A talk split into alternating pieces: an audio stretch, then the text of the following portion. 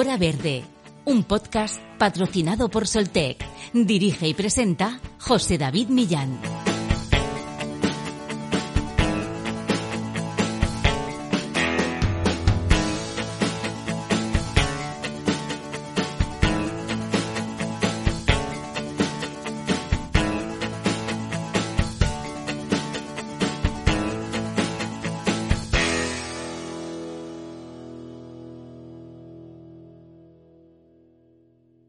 Se conoce como energía marina a un conjunto de tecnologías que aprovechan la energía de los océanos.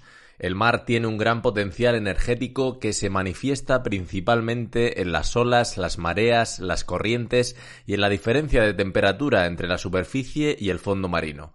El aprovechamiento de la energía marina no genera impactos ambientales ni visuales considerables y constituye un recurso energético con gran capacidad de predicción, Dentro de la energía marina existen una gran cantidad de tecnologías dependiendo principalmente del tipo de energía que se pretende aprovechar. Así encontramos la undimotriz de las olas, la mareomotriz de las mareas, el gradiente de salinidad, la maremotérmica, que convierte la energía térmica oceánica gracias a la diferencia de temperaturas entre la superficie calentada por el sol y las frías profundidades, o la eólica marina que en los últimos tiempos copa todas las portadas. En España existe un alto potencial para el desarrollo de la energía marina en la costa cantábrica, la costa atlántica y las Islas Canarias, entre otras zonas. El aprovechamiento de este recurso energético está estimado en más de 20.000 megavatios que contribuirían a la producción eléctrica nacional. Algunas comunidades como Cantabria, País Vasco, Galicia y Asturias, entre otras, ya están preparando ensayos sobre energía oceánica y liderando las investigaciones sobre cómo obtener energía de las olas del mar en nuestro país. Se trata de una gran oportunidad para la industria y la economía del país porque su desarrollo va a generar riqueza y empleo según apuntan los expertos. Por otro lado, su implantación sumará más renovables al mix eléctrico español y será una fuente más que contribuirá a garantizar el suministro eléctrico nacional y depender menos de las importaciones. Para que todo esto sea posible, España debe agilizar el marco regulador y además apostar por la investigación y el desarrollo de una tecnología que debe hacer frente a las duras condiciones en el mar. También la Agencia Internacional de la Energía ha alertado de la necesidad de incrementar el ritmo de desarrollo de estas tecnologías para cumplir con el escenario de cero emisiones para el año 2050. Hoy, en Hora Verde, hablamos de la oportunidad de las energías renovables marinas en España, con Beñat Sanz, responsable de la sección marina en APA, Asociación de Empresas de Energías Renovables. Comenzamos.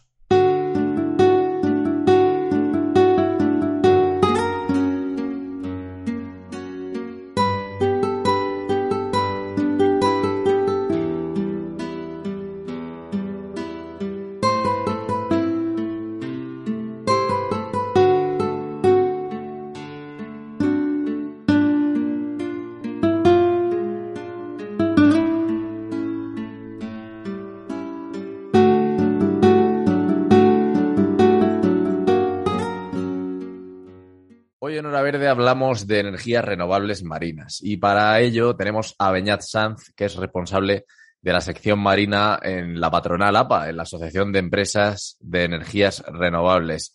Muy buenas, Beñat. Hola, buenos días, José David.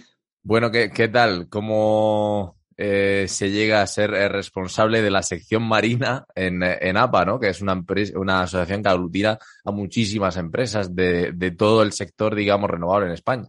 Pues bueno, pues porque ya como casualidades de la vida, como otras muchas cosas, eh, yo estudié ambientales, ciencias ambientales y cuando estaba acabando, pues eh, me surgió la oportunidad de, de, una oferta que, bueno, eh, fui, ahí estuve haciendo unas entrevistas y, como había estudiado cosas también, algunas asignaturas y algún módulo de renovables, era un tema que me interesaba en aquel entonces, pues, pues bueno, eh, allí me fui y empecé a trabajar un poco pues eso, por lo que te decía, un poco sin, sin, sin pensar que iba a durar tanto. Eso te estoy hablando del 2000, finales de 2008.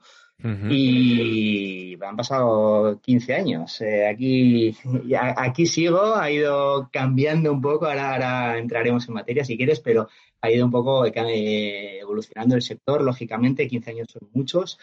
Y, bueno, ahora estamos en un momento, en un momento importante porque bueno, eh, se están dando pasos desde la administración. Eh, el, sector tecnológico fundamentalmente ya existía, mucha I más D, te estoy hablando de, los inicios, de cuando yo empecé, si no me equivoco, la sección de APA Marina, esa es que APA es la Asociación de Empresas de Energías Renovables, distribuidos en distintas tecnologías, eólica, biomasa, eh, biocarburantes, fotovoltaica, geotermia y demás. Y, bueno, la sección marina, pues en aquel entonces había unos 10, 12 eh, socios, entidades fundamentalmente tecnológicas y centros tecnológicos tratando de, bueno, de, adentrarse en los retos de las energías marinas, que era todavía algo muy, eh, muy incipiente. Y, y bueno, eh, ha ido evolucionando, como te decía, porque poco a poco hemos ido eh, consiguiendo que la administración se fuera involucrando poco a poco. Era un tema que lo veía pues muy lejano y de, fundamentalmente eh, enfocado en la I de más I, pero con el tiempo se ha ido se ha ido viendo, se ha ido demostrando que es un, un sector de mucho futuro y con, bueno, con grandes eh, oportunidades eh, que se presentan para el tejido industrial y tecnológico eh, español. Entonces, bueno, pues ha dando la administración era un agente fundamental que no estaba en los inicios, como te decía. bueno, ha sido la pata que, que hacía falta para que este sector tuviera el impulso que necesita y bueno, eh, creo que, bueno, en, en, esta década, sin duda, eh, va a ser un, sector de, bueno, de, gran envergadura, va a ir creciendo y va a tener cada vez más presencia y más relevancia. Y bueno, en esa, en esa, en esa situación estamos ahora, ¿no? Eh, tratando de, establecer las bases regulatorias para que todo ese tejido tecnológico que ya estaba bueno, que lleva 10, 15 años trabajando, eh, pueda eh, bueno, eh, materializar un poco sus proyectos en, pueda hacerlos realidad ¿no? y puedan tener, estar dentro de un marco regulatorio específico, apropiado y con un desarrollo ordenado también y paulatino que nos vaya dando un poco presencia a nivel internacional y podamos eh, aprovechar esta oportunidad que, como te digo, desde la Comisión Europea ya hace años que se vio que la energía azul eh, o la economía azul tenía, podía tener un, desarrollo importante en los próximos años y aportar riqueza y empleo a nivel de la, de la Unión Europea y poco a poco las administraciones eh, nacionales, en este caso la española, ha ido viendo que, que efectivamente que había que que impulsarla y en ello está. Tiene varias, bueno, si quieres luego ya entraremos más específicamente, pero tiene a, en marcha varias eh, iniciativas para regular eh, el sector, que no es un sector fácil. Eh, al final estamos hablando del mar, que no tiene dueño eh, no, no, no, son como, bueno, eh, los proyectos en tierra son más fáciles, ¿no? Se, pueden acotar de forma más sencilla. El mar es un, es un medio pues más complejo en el que entran, eh, interfieren muchos sectores y, bueno, hay que tratar de regular eso de, de manera ordenada. Pues sí, desde luego que estamos viendo que va a ser una oportunidad histórica para, para España, el sector de las energías renovables eh, marinas, y vamos a poner a nuestros oyentes un poco en, situación. O sea, porque cuando hablamos, Beñat, de energías renovables marinas, ¿a qué nos estamos refiriendo? Pues mira, esa es una buena pregunta porque, mm, bueno, incluso a nivel internacional ha, habido debates de qué eran las renovables marinas, ¿no? Eh, fundamentalmente eh, son las energías del mar, que son todas las que provienen, pues, eh, bueno, por ejemplo, olas y corrientes fundamentalmente, la energía eh, que se extrae del medio marino. Eh, y por otro lado está la energía eólica marina, que es eólica, pero que está en el ámbito marítimo. Y es un sector, además, que está creciendo muy rápido y con mucha fuerza. Tiene detrás al sector eólico, el sector eólico, digamos, eh, onshore, que, como sabéis, eh, a nivel español, pues ha habido grandísimos desarrollos, hay grandísimas empresas, hay un tejido industrial potente que está permitiendo, pues, contar un poco los retos que supone ir al mar, ir al mar y desarrollar parques eólicos en el mar, con toda la complicación que eso tiene, ¿no? Entonces, eh, volviendo para atrás, eh, energías del mar, que es como se han definido en el Plan Nacional Integrado de Energía y Clima, desde la Administración española hay una planificación de aquí a 2030 donde se consideran, por un lado, las energías del mar, como te decía, olas y corrientes, y por otro lado, la eólica marina. Eso es básicamente un poco la foto más global. ¿eh? Es verdad que dentro de la eólica marina, que se, seguro que los oyentes han oído hablar mucho porque, porque bueno, esta es una es actualidad. Eh, todos los días aparecen noticias en prensa sobre la eólica marina. Pues eh, España hasta, hasta hoy, hasta hace, bueno, hasta hace cuatro o cinco años, no tenía especial eh, interés en el sector de la eólica marina porque España no tiene plataforma continental y enseguida se alcanzan grandes profundidades. Entonces, eh, la eólica marina que conocemos del norte de Europa y del mar Báltico y demás, eh, bueno, se desarrolla en, zonas de bajas profundidades, de 50, de 50 metros de profundidad. Y ese sector, eh, digamos que, los retos que tenía ya los ha, superado y se ha desarrollado y, podréis ver que, bueno, pues que en el norte de Europa eh, hay, grandes parques de eólica marina, pero que están cimentados. Eh, entonces, el desarrollo y la evolución natural de ese sector eh, ha sido ir y tratar de, abordar el reto de las grandes profundidades. Se habla de que a nivel mundial, pues cerca del 80% del recurso está en zonas de grandes profundidades. España está está metida en, ese, en esa casuística. ¿no? Eh, tenemos grandes profundidades y la tecnología que existe en el norte de Europa eh, de cimentar los propios aerogeneradores en el mar no es posible. Entonces, ¿cuál es la solución que se está, que se lleva años trabajando? La eólica marina flotante. Es eh, desarrollar e implementar grandes plataformas que sean capaces de albergar eh, pues, aerogeneradores ¿no? y, acompasar un poco el movimiento propio del mar con la fuerza y el empuje de la eólica.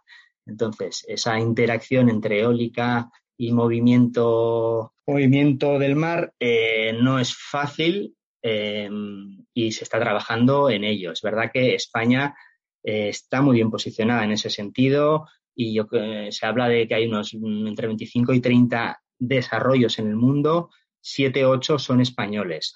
E insisto, hablamos de plataformas flotantes que puedan albergar eh, un aerogenerador, uno o varios aerogeneradores. Entonces, bueno, ahí en, ese momento estamos. Eh, la eólica marina flotante, que es lo que se va a desarrollar en España y lo que mm, se, de lo que se está hablando en prensa últimamente, pues tiene, eh, bueno, eh, grandes capacidades, una industria potente detrás y se está, como decía, avanzando muy rápido para, eh, bueno, para implementar los primeros parques eólicos marinos flotantes. La hoja de ruta de, nuestro país dice que podemos instalar 3.000 megavatios de eólica flotante de aquí a, a 2030.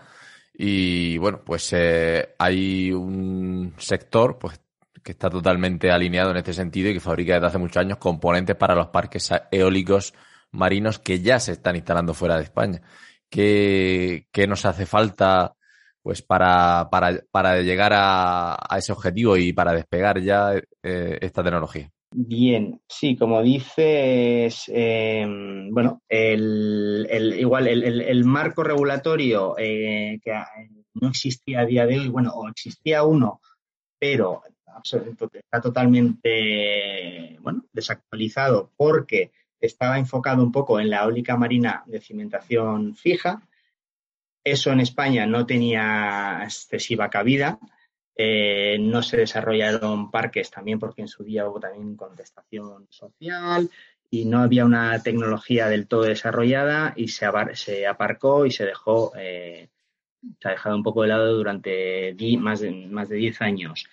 Entonces, esa nueva normativa que tiene que surgir y que comentaba al principio, a nivel de ordenación del espacio marítimo, de coexistir junto con otros sectores, como pueda ser la pesca o la acuicultura o incluso el turismo, y eh, establecer un marco regulatorio ágil, específico y actualizado con la tecnología que tenemos hoy en día, de eólica marina flotante estoy hablando, eso eh, era un paso absolutamente necesario y se está avanzando y trabajando desde la Administración de forma bastante insistente, ordenada. Es verdad que quizás va más lento de lo que el, propio sector querría, pero eh, no es un ejercicio fácil porque bueno, hay otros sectores que, que ya están utilizando el mar, eh, fundamentalmente pesca, turismo, pero la acuicultura también tiene eh, desarrollos interesantes y a, en el corto y medio plazo va a tener una presencia importante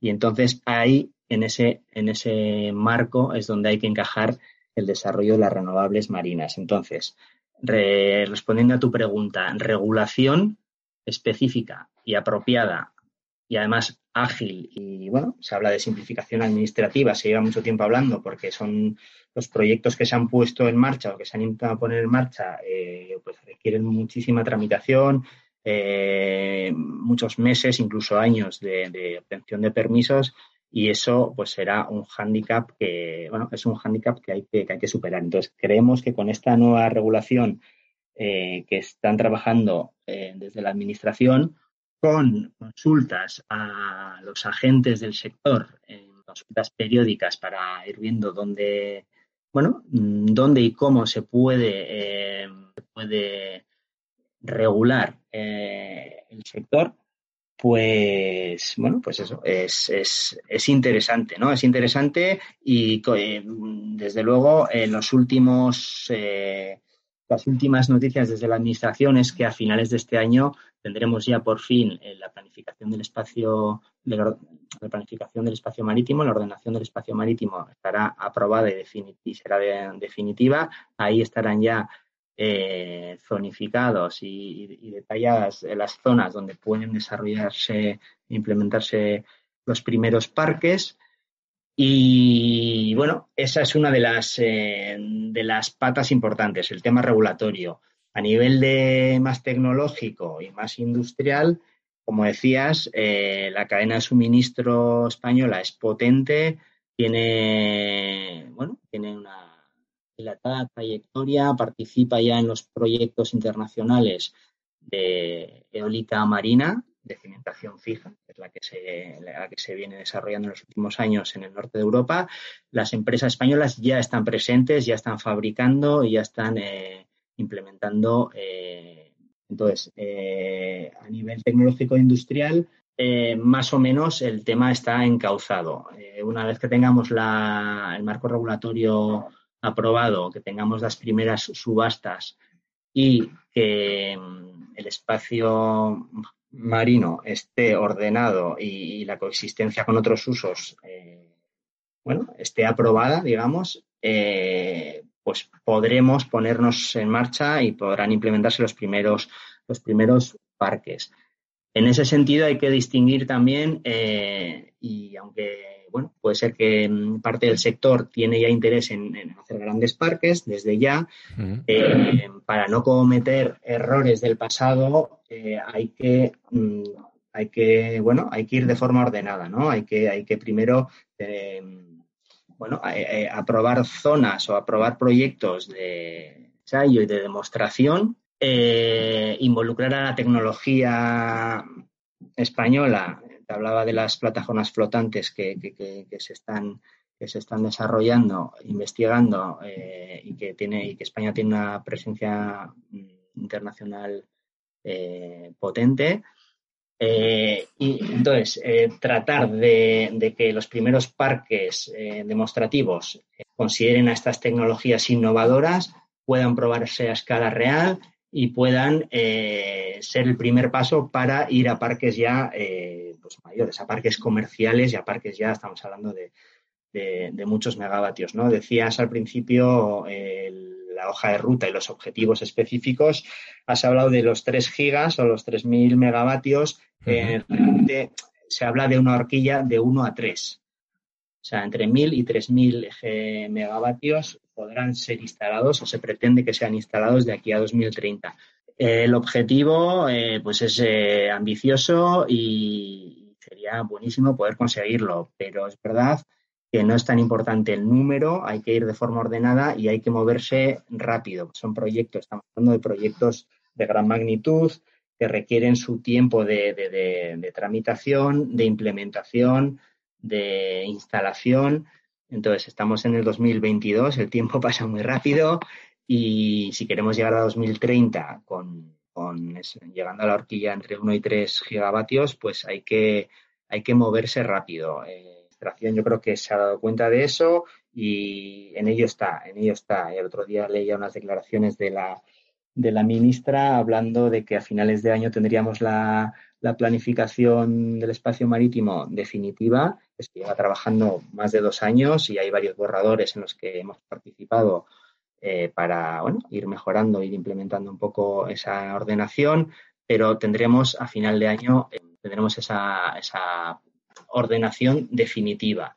Y hablaba también de que en 2023 tendremos las primeras subastas específicas para los primeros parques eh, de eólica marina, que como te decía, eh, hay que dejar espacio a la innovación y a la demostración y eh, luego mm, ir a los parques ya comerciales de, otra magnitud.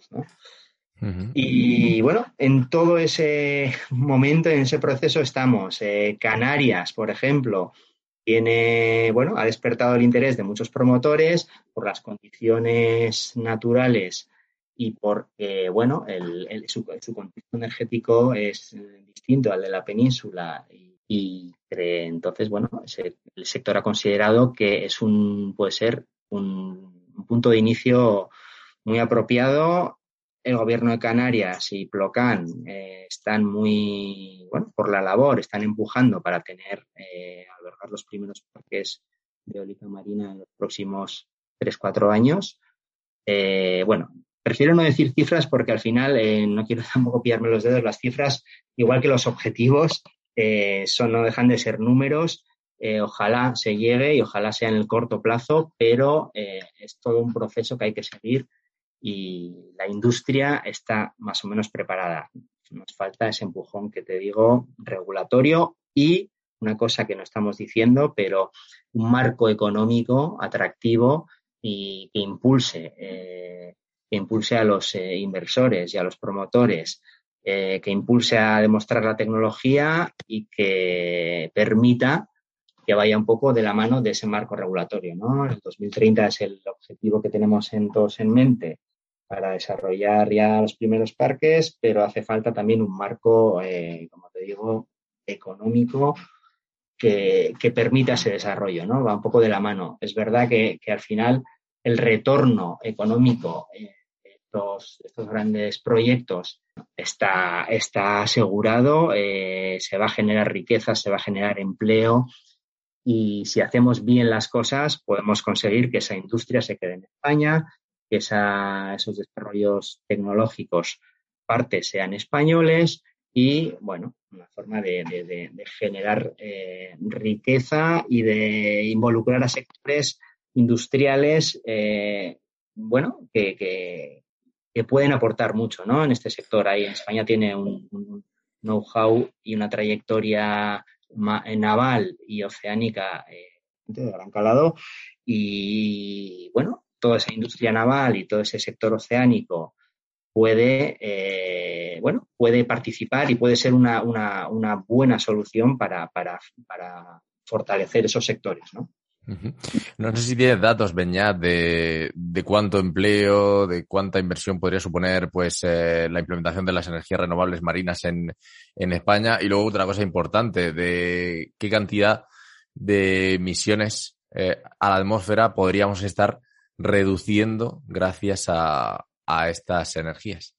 Uf, esta pregunta, esta pregunta es complicada. ¿eh? Em, cifras eh, concretas eh, de empleo y de riqueza en España no tengo ahora. En este momento no, no tengo y es, es difícil de estimar. Sí que es verdad que hay, hay, un informe en concreto de la Comisión Europea sobre la economía azul, un informe anual eh, muy completo y con muchos datos y muchas estimaciones, eh, pero que habla a nivel europeo. Eh, y ahí aparecen cifras, pues cifras, tablas y números de, todo tipo y condición. Ahí, ahí, ahí, tenemos mucha información. No está, no tenemos los datos específicos para España, pero pero vamos, viendo un poco los objetivos que tiene el Ministerio para 2030, o sea, la, oportunidad eh, económica y, de enriquecimiento y de empleo son, son, considerables. ¿eh? No, no, sé decirte, y no quiero, prefiero no decirte cifras porque, porque habrá que ver cómo se desarrolla, si, si conseguimos desarrollarlo al 100% o no eh, el sector y no puedo decirte lo mismo con los, con los con las emisiones de CO2 que me dices, eh, yo creo que eso, conforme vaya arrancando el sector, eh, se irán haciendo estudios eh, en esa dirección. sí que hay algunas universidades, bueno, que tienen, que tienen algunos informes y algunos ejercicios un poco a futuro de, con estos datos o con esas con esos números o previsiones pero no los tengo frescos en la cabeza y, podemos, si quieres, hacer referencia a esos estudios y buscar exactamente los números. ¿eh? Em, estudios a nivel internacional, europeo, hay muchos, con muchas cifras y con muchos objetivos, pero no dejan de ser estimaciones a 2030 eh, o a 2050 incluso, que, bueno, que, los números son muy interesantes, la magnitud es eh, considerable eh, pero es muy difícil afinar, es muy difícil concretar a día de hoy, eh, tal y como está el sector. Eh, esperemos que, el desarrollo y la, normativa bueno, cumpla los tiempos y, podamos empezar a implementar y yo creo que en, ese, en ese escenario va a ser más fácil ir calculando todos estos, todas estas cifras. bueno, al final en la hoja de ruta establece hasta 20 medidas eh, de, bueno, para desarrollo de, del sector, ¿no? Y sí que hay una a nivel, a nivel, bueno, hay una, hay varias a nivel económico. Una me parece que habla de 200 millones de, euros públicos en este periodo, ni siquiera ya es a 2030, me parece que hablaba de 2021-2023, en este periodo inicial, 200 eh, millones de, de euros de inversión en innovación tecnológica eh, y en función de los, eh, del grado de madurez de los proyectos y de las propuestas que se vayan presentando, pues eh, entiendo que es una cifra que está, estará disponible. Habrá que buscar cuáles son los mecanismos que, implementen esos, esos presupuestos, pero bueno, ya estamos hablando de, cifras considerables, solo ya en inversión de I de más I. Luego los promotores y, los desarrolladores tendrán sus propios números también. Eh, la cadena de suministro ahí hay estudios y ahí se están organizando a nivel regional para viendo que esto es una oportunidad importante y que sus, eh, sus agentes regionales, su cadena de suministro local y autonómica puede participar, me imagino que también habrá, eh, habrán hecho sus, y sus estimaciones de, cifras, pero insisto, yo. Eh, Importante lo que estás comentando, ¿no? Eh, que lo, principal y prioritario también es la inversión en I más D más I y cómo, y cómo se va a articular, ¿no? Eso es. Eh, ahí hay que hacer una distinción entre, de nuevo, volviendo atrás a las distintas tecnologías. ¿eh? No es lo mismo el estado y, la magnitud de la eólica marina, flotante en el caso español, y de las energías del mar. Eh, son sectores que tienen, bueno, tienen relación, van a tener sinergias y va a haber puntos de encuentro pero que son muy distintos. Eh, date cuenta, por ejemplo, para, verlo así gráficamente, me hablabas de entre 1 y 3 eh, gigavatios, entre 1000 y 3000 megavatios a 2030 de eólica marina. De energías del mar, olas fundamentalmente en España y algo de corrientes, pero fundamentalmente olas, estamos hablando eh, de megavatios, de 50, me parece que la horquilla es 40-60 megavatios para 2030. O sea, estamos hablando de 10 veces menos 10 veces o 100 veces menos que, la eólica marina. Entonces, eh, son dos sectores distintos y la I más D es fundamental en ambos, en ambos, pero una de las, eh, bueno, una, de las ideas que, tratamos nosotros eh, de repetir y de, recordar a la administración es que los, hay sectores distintos dentro de, las renovables marinas y que cada uno tendrá que tener su marco específico, sobre todo en los inicios tanto de I más de que es lo que estás comentando, como el desarrollo de los primeros, eh, primeros parques demostrativos, los primeros dispositivos en el mar y, bueno, eh, lógicamente la I más de es fundamental. Cualquier país de, del mundo, eh, bueno, cualquier líder mundial invierte mucho dinero en, en, en I más de Creo que España en esas cifras está por debajo de, la media de la Unión Europea. La inversión de I no es tan alta como, como, la de otros países y eso es un, bueno, eso es un tema que tenemos que trabajar, que impulsar, mm, viendo que desde el Ministerio de Ciencia e Innovación eh, son conscientes y están eh, iniciando eh, convocatorias e iniciando procesos para que la I más de eh, tenga una relevancia importante y al final no deja de ser eso, bueno, pues una, inversión a futuro, ¿no? Eh, cualquier país potente, como te decía, invierte en eso, eh, en más de porque no es una inversión que a largo plazo va a tener pues sus réditos y sus desarrollos tecnológicos y su, y su aportación en el PIB, sin duda. Bueno, Beñat, y a todo esto, imagino, bueno, ya nos has dicho antes que en las Islas Canarias eh, pues están atrayendo pues las miradas de los inversores. El oleaje del Mediterráneo, por ejemplo, no es lo suficientemente potente para, para estas eh, energías renovables y entonces eh, digamos que los sitios donde se podrían implantar el Cantábrico, las Islas Canarias, o crees que de alguna manera en otros sitios sí que podría? Dependiendo de nuevo, me hablabas de oleaje, pero eh, está, oleaje fundamentalmente, hay un mapa, de hecho hay un mapa de recursos eh, que hizo hace más de 10 años la, administración, desde el IDAE se, trabajó en un, mapa de recursos del oleaje en España, el recurso energético del oleaje.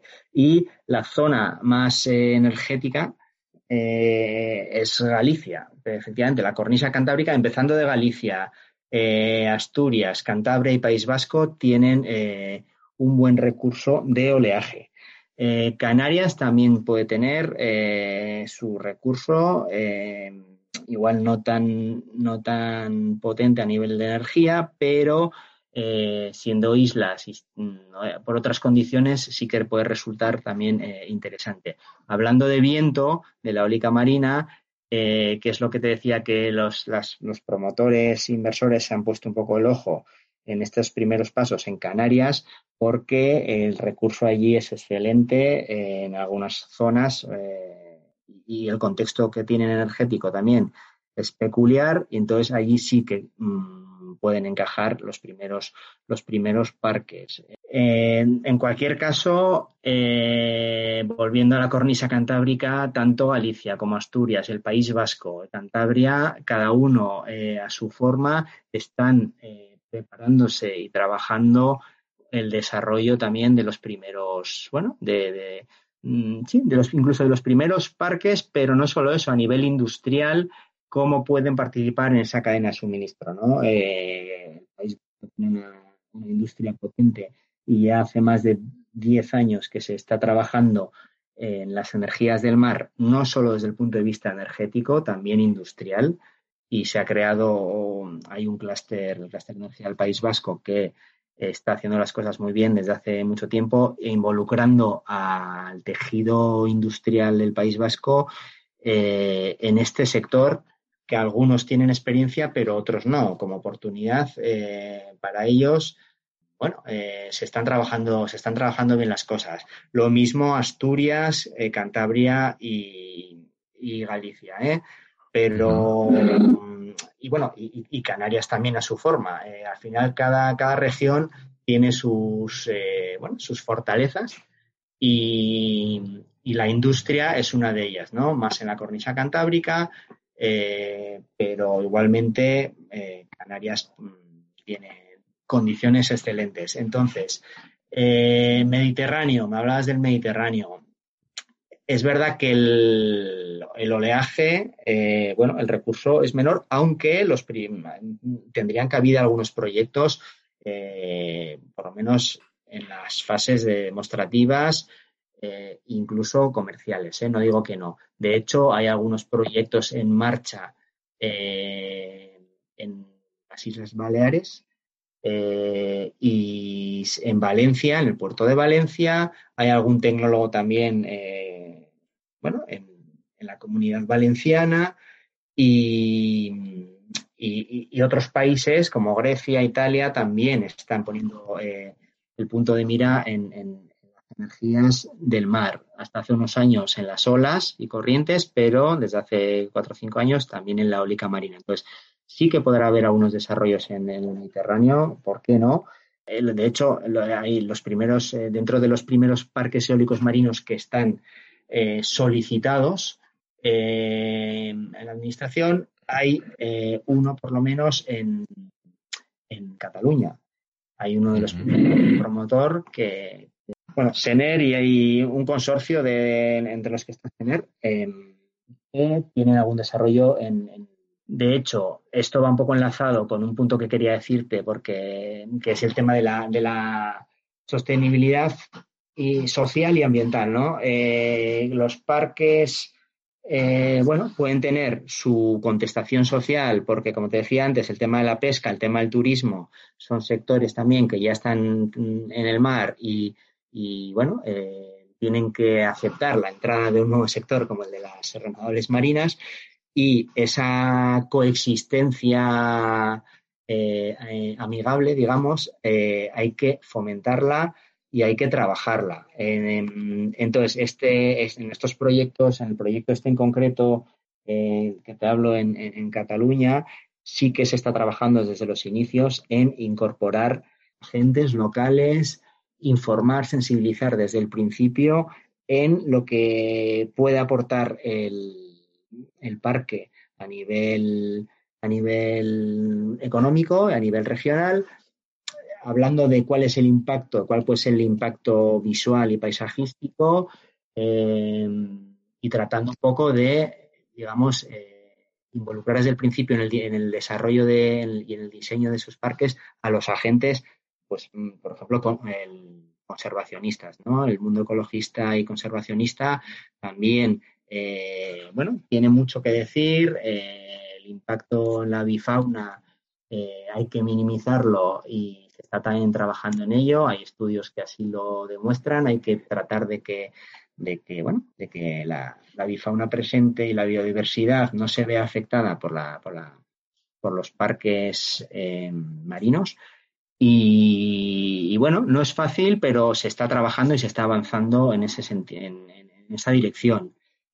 Y entonces, nada, bueno, pues eso, que, simplemente el tema ambiental y social va a ser importante. Una vez tengamos el marco regulatorio, la industria eh, con sus retos tecnológicos y logísticos ya, eh, bueno, eh, trabajados, la cadena de valor involucrada, la cadena de valor local en esos proyectos, y la otra pata era esta que estoy comentando, ¿no?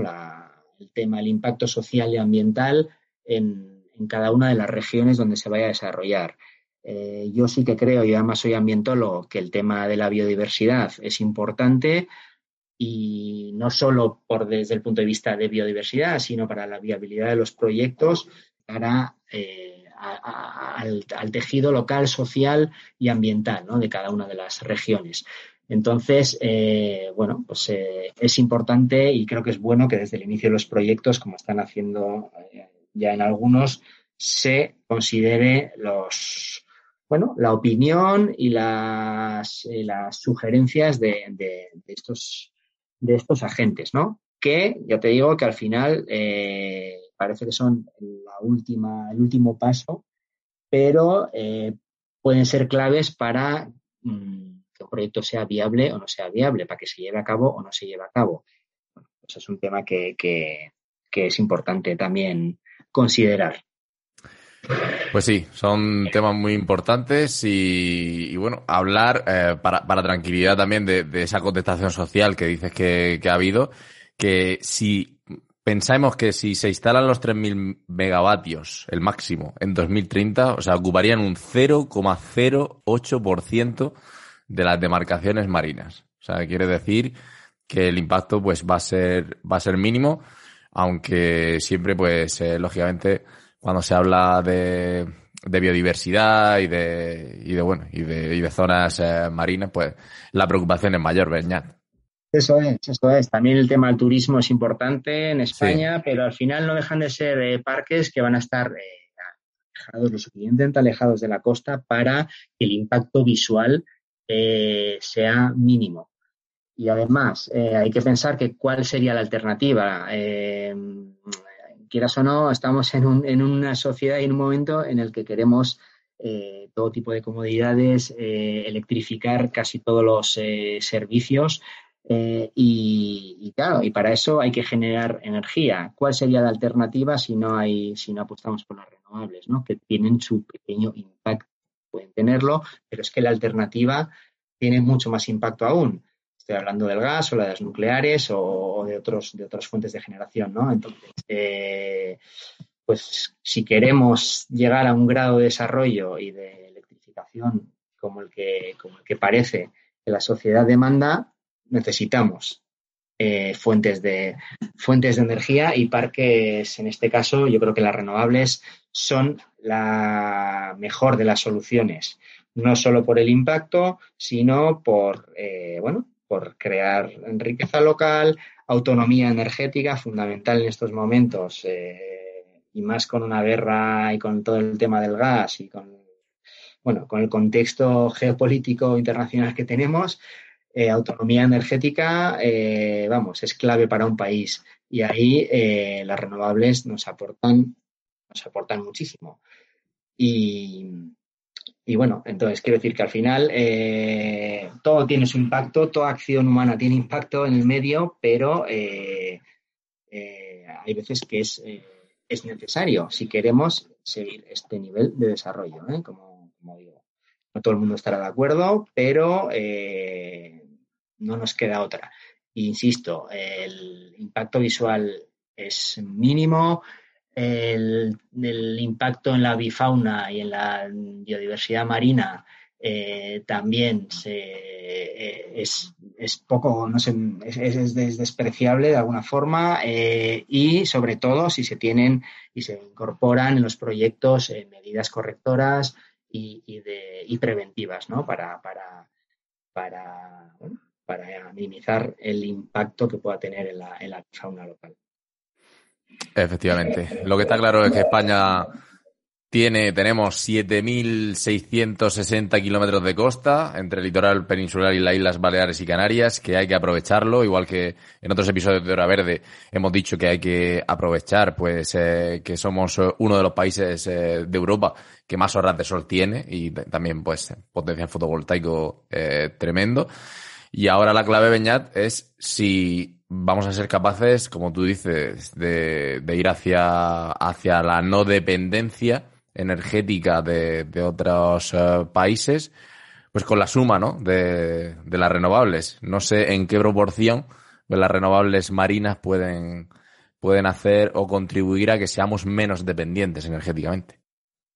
No, sin duda que, van a contribuir. Desde luego, si los desarrollos eh, siguen las, las, sendas que se están eh, estimando, la eólica marina eh, se va a desarrollar de forma, o las renovables marinas en general, pero la eólica marina en particular, se va a desarrollar de tal forma durante esta década que ya a partir de 2030 eh, y ya no te digo 2050, que hay prospecciones también a 2050, las, eh, no sé, no me acuerdo exactamente del número, pero la, aportación de las renovables marinas al mix energético eh, son, son tremendas. O sea, no sé si la mitad de, la energía de la energía renovable puede provenir en un futuro, en el medio y largo plazo, de la eólica marina y de las energías del mar. Y entonces, eh, bueno, pues eh, es un sector de futuro, pero hay que prepararse y hay que trabajar desde ya si queremos si queremos aprovecharlo y si queremos sacarle el máximo partido, ¿no? No solo a nivel energético, que también, sino a nivel industrial, tecnológico y de empleo. Eh, somos una isla prácticamente, como decías, y, hay que aprovechar el mar que históricamente España lo ha, lo ha aprovechado, ¿no? Eh, hablando ya de, del mundo naval y de, y de, las flotas navales que ha tenido España en la historia, pues eh, por algo, por algo, por algo es, ¿no?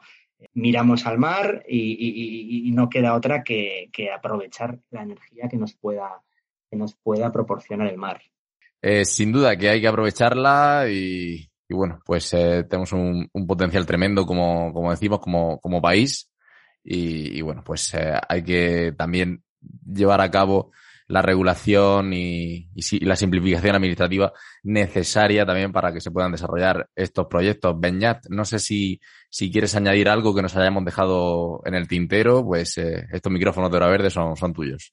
No, yo creo que, bueno, se contaba un poco, no sé si de forma un poco desordenada, pero un poco mi visión del sector. Sí que, sí que has comentado el tema de la fotovoltaica y quería hacer eh, bueno, me imagino que los clientes eh, lo sabrán, no lo sé, pero la fotovoltaica también puede tener una aplicación en el mar. De hecho, cuando se habla de energía azul, que es el ámbito todavía más amplio que de las renovables marinas, la energía azul también eh, de cara a, bueno, a la próxima década eh, se considera, se puede considerar eh, la fotovoltaica flotante como, como una alternativa más para aportar a, ese mix. ¿no? se están haciendo, bueno, hay proyectos a nivel mundial que, bueno, China, Australia están, están, están llevando a cabo unos proyectos demostrativos y, parece que, que, ya de cierta magnitud y, con, viabilidad económica y, energética.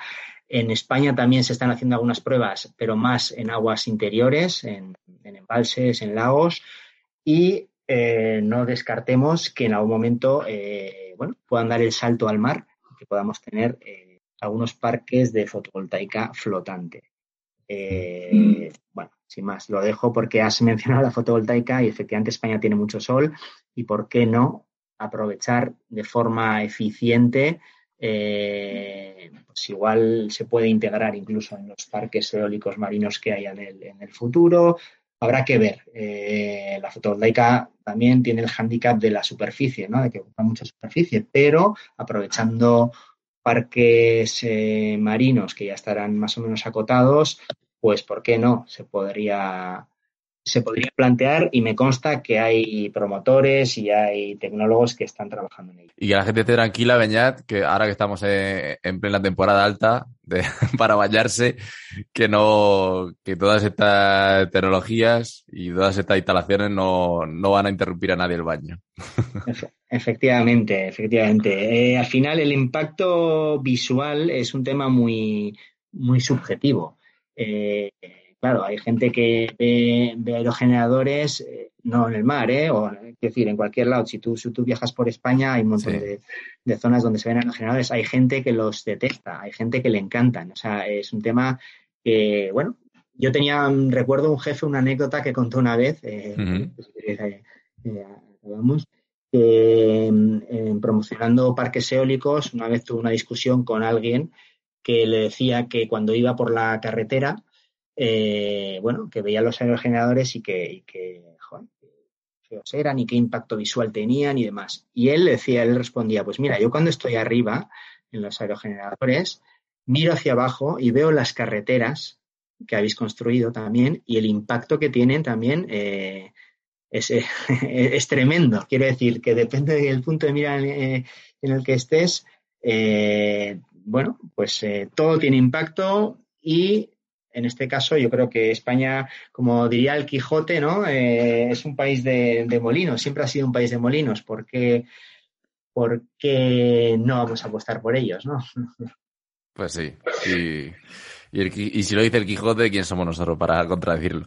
Pues Benyat Sam, responsable de la sección marina pues de la Asociación de Empresas de Energías Renovables, APA, que ha sido un placer eh, hablar contigo y que nos introduzcas eh, en Hora Verde pues eh, este, este tema tan interesante que creo que no habíamos tratado antes y que sin duda pues será muy atractivo para, para muchos de nuestros oyentes. Muy bien, muchísimas gracias por la invitación y nada, ya cualquier estaremos en contacto para próximas eh, píldoras. Ahí estaremos. Un saludo. Vale, muchas gracias. Hora Verde, un podcast patrocinado por Soltec. Dirige y presenta José David Millán.